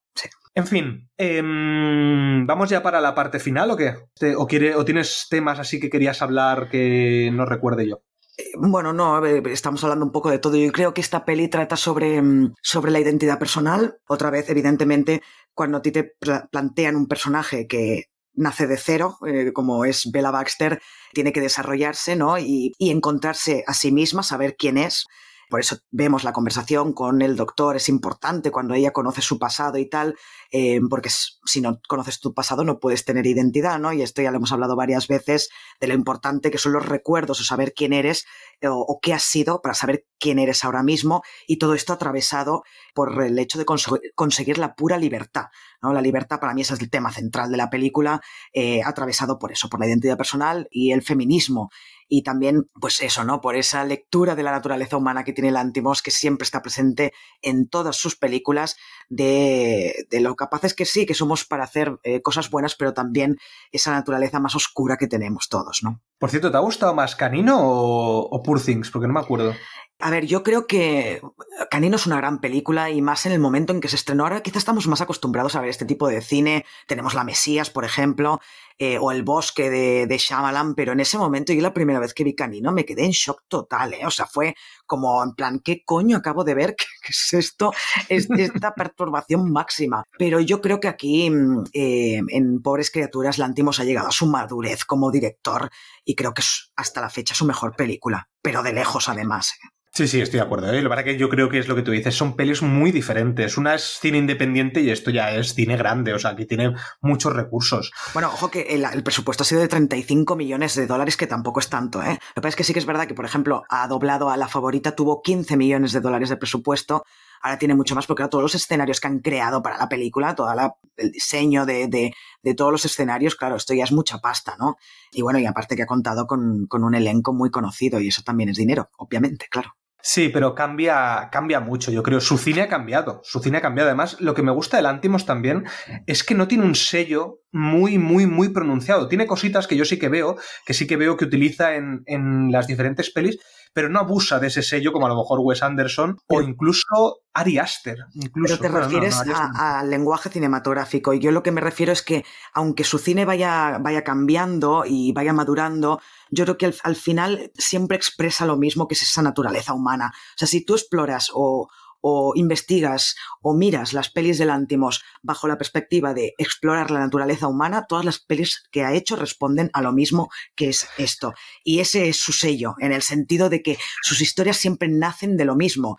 Y eso ha madurado, pero yo creo que no ha cambiado su cine. Su cine es el mismo, lo que pasa es que la mm. manera de hacerlo ha madurado, pero las ideas son siempre las mismas. Claro, es que las ideas, es que claro, yo es que claro, estoy enamorado de, la idea de Canino, la idea, el guion de Canino me, me fascinó. Entonces, claro, lo, veo un poco diferente, o sea, la perspectiva que tengo es un poco diferente. Pero si lo miras en lo que subyace, en Canino o eh. en La Favorita o en Langosta o aquí, es, lo mismo, es la mierda de naturaleza humana, ese lado tan, tan oscuro que tenemos todos, yo creo.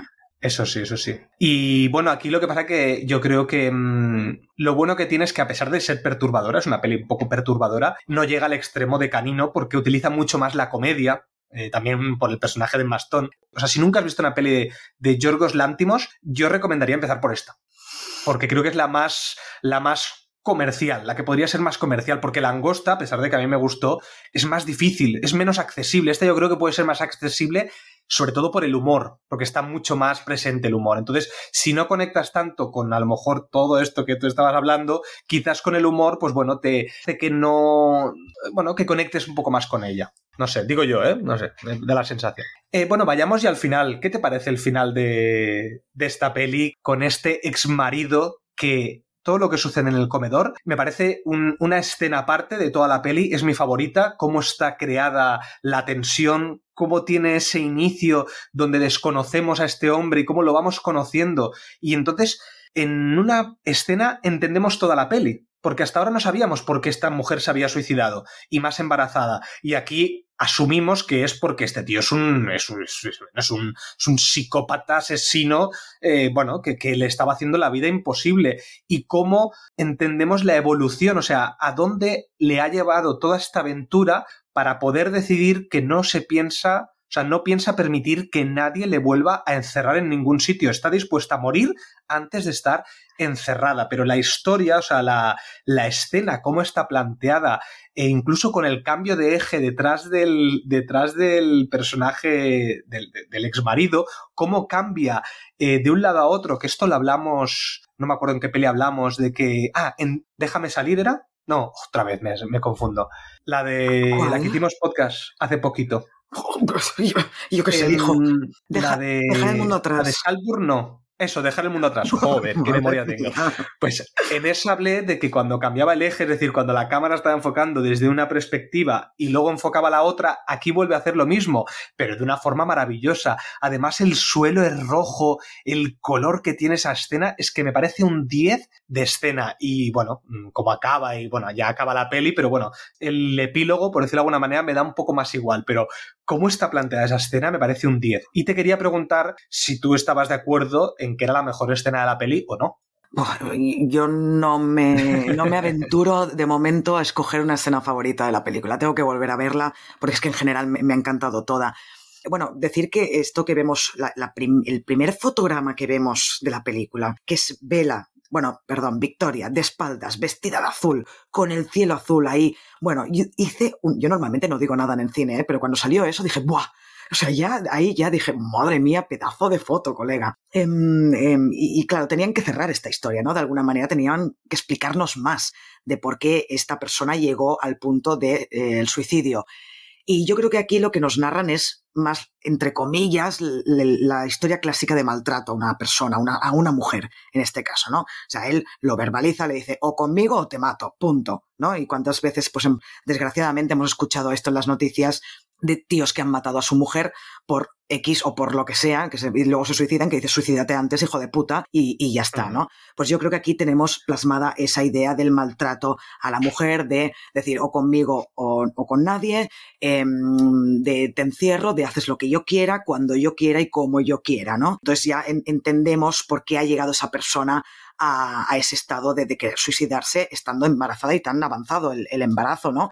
Que el tío, el marido le dice, no, es que odiaba al bebé. No, quizá lo que no quería era ligarse contigo de por vida mediante ese bebé, ¿no? Que es lo que hubiera conseguido el marido. Creo que la escena es fantástica, el diálogo es maravilloso, eso vemos en cinco minutos cómo es este tipo asqueroso, cómo trata a los sirvientes, cómo la trata ella, y me parece maravilloso el, el diálogo que tienen al final, ¿no? Eh, cuando están en una especie, no sé si es una biblioteca, no recuerdo, que es cuando ella le, le pega un tiro en el, en el pie y él se empieza a desangrar, que tienen esa conversación de, no, no, o sea, yo me voy a ir de aquí, o sea, ¿qué me estás contando? Yo me voy a ir y voy a hacer lo que me dé la gana, ¿no?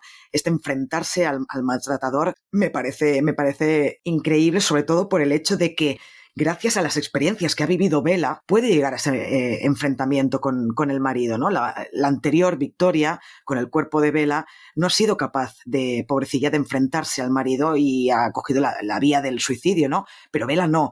Vela, gracias a toda la, experiencia que ha tenido, que le ha, llegado, le ha llevado a esa pura conciencia de sí misma, decide que no, que ella se va a ir y va a hacer lo que le da la gana. Y también veremos esta parte de desarrollo de esto, del tema de la crueldad, que vemos que ella no deja que se desangre, ¿no? Lo fácil sería que se muera este, que total que me importa y además es un hijo de puta, y, pero claro, lo que hace no sé si es peor que dejar que se muera. Yo ¿no? creo que es peor, vamos, yo prefiero morir que no me... Bueno, no, bueno, pero, no, sí, sí, yo prefiero morirme antes que meterme en el, el un cerebro de una cabra dentro mío. Oh. Bueno, claro, es que él ha muerto ya. Sí, pero era, era venganza, era, eso era venganza, ¿no? Venganza. Ahora, ahora, te vas a enterar, tío, de, de lo que vale un peine.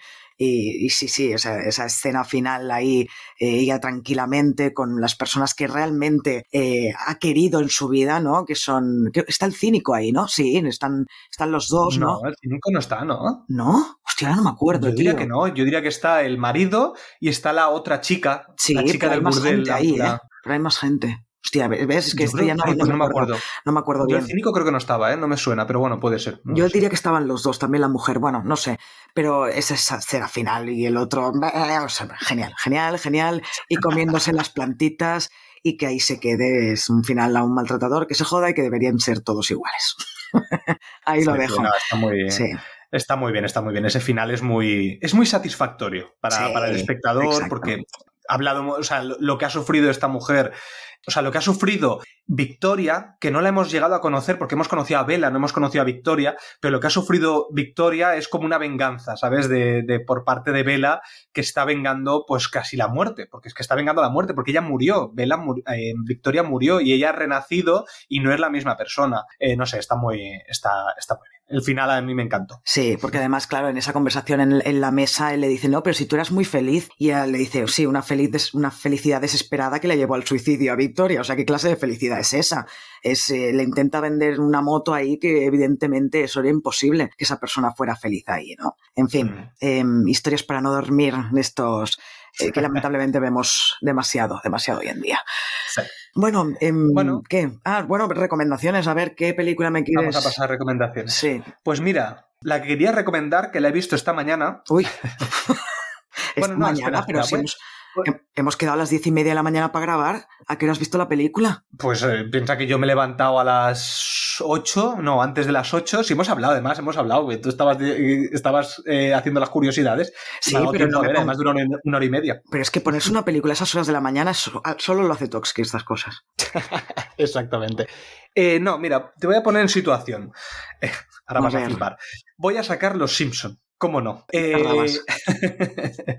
hay un capítulo de estos especiales que hacen Los Simpson de la Casa del Terror, estos especiales de, terror, Halloween y tal, que es el número 13. El número 13 hablaba una de las, porque son varias historias siempre, una de las historias es la isla del Dr. Hibbert, que además está basada en la historia de la isla del Dr. Moró. Y claro, yo vi eso, vi, vi ese capítulo y dije, tengo que ver la peli en que está basada. Y bueno, vi que era una novela de H.G. Well. H.G. Wells. Ah, lo he dicho bien, vale. Sí, lo has dicho bien. Yo digo, ya me había equivocado. No. Bueno, H.G. Wells. Entonces dije, tengo que ver la peli. Y bueno, primero estuve mirando un poco de, de qué iba esto, porque bueno, era la novela y tal. La peli no es muy buena, la que yo he visto. Es la del año 77, que es con Burr Lancaster como protagonista. No es la del 90 y la del 95, que es aquella que fue un desastre, perdón, 96, que fue un desastre con Val Kilmer y Marlon Brando, que está considerada como una de las peores de la historia, sobre todo por el rodaje caótico que tuvieron. Pero bueno, yo he visto la del 77, no es una gran peli, eh,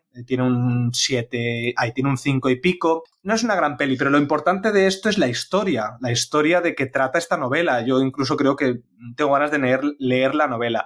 De lo que va, por si a alguien no le suena, es de un náufrago que llega a una isla solitaria donde un extraño científico se dedica a experimentar con animales tratando de convertirlos en humanos. Bueno, el resultado, sin embargo, son unos monstruos horribles que planean atacar a su creador. Entonces, me gusta, ¿por qué quería recomendar esta peli o esta historia? Porque tiene mucho que ver con el, con el tema este de la experimentación que hace el Dr. Baxter el fin justifica los medios, porque este tío lo que quería crear era una raza superior de humanos donde la crueldad no existiera, porque Lántimos, bueno, hemos estado hablando de la crueldad humana. La peli esta, el Doctor Moro, trata sobre todo de la crueldad humana, de que se supone que los animales no son tan crueles. Entonces, bueno, intenta investigar esto. No sé si tú lo has llegado a ver o te suena. No, no, no he visto ni la peli ni, ni me he leído el libro, pero sé de qué va. De hecho, ayer cuando salí del cine, que fui con unas amigas, una de ellas, Eva, o la Eva, eh, solo al salir dijo, hostia, pero ¿nos ha recordado a la isla del Doctor Moro el tema de los animales? Y sí, sí, lo, dijo. Así que sí, sí, mira, tiene cuento, sí.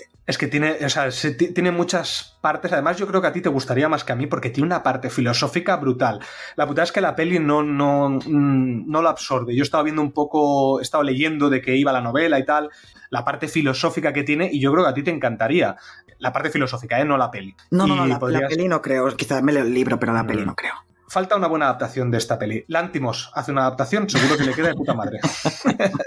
Eh, bueno, pues yo no, me había preparado ninguna recomendación, porque claro, una peli así tan original en este tipo de peli me parece, pues recomiendo cualquiera de, de, Lántimos, o sea, es que me encantan todas, eh, me encantan todas. Langosta, el sacrificio del ciervo sagrado que tú, por lo que has dicho antes, no la has visto todavía, ¿no? No, aún no. Pues míratela, míratela, que también está... es que no estaba en plataforma, si no lo hubiera visto. Ah, bueno, ya me la, no la tengo, ya me la compraré y te la dejo, no te preocupes.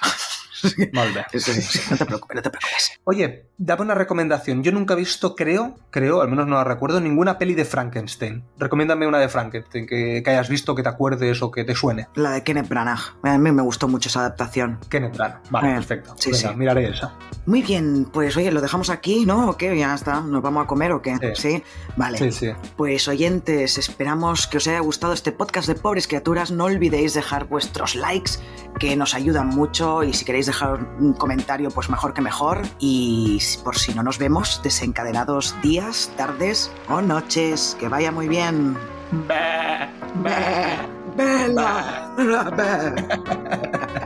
Venga, adiós. Adiós.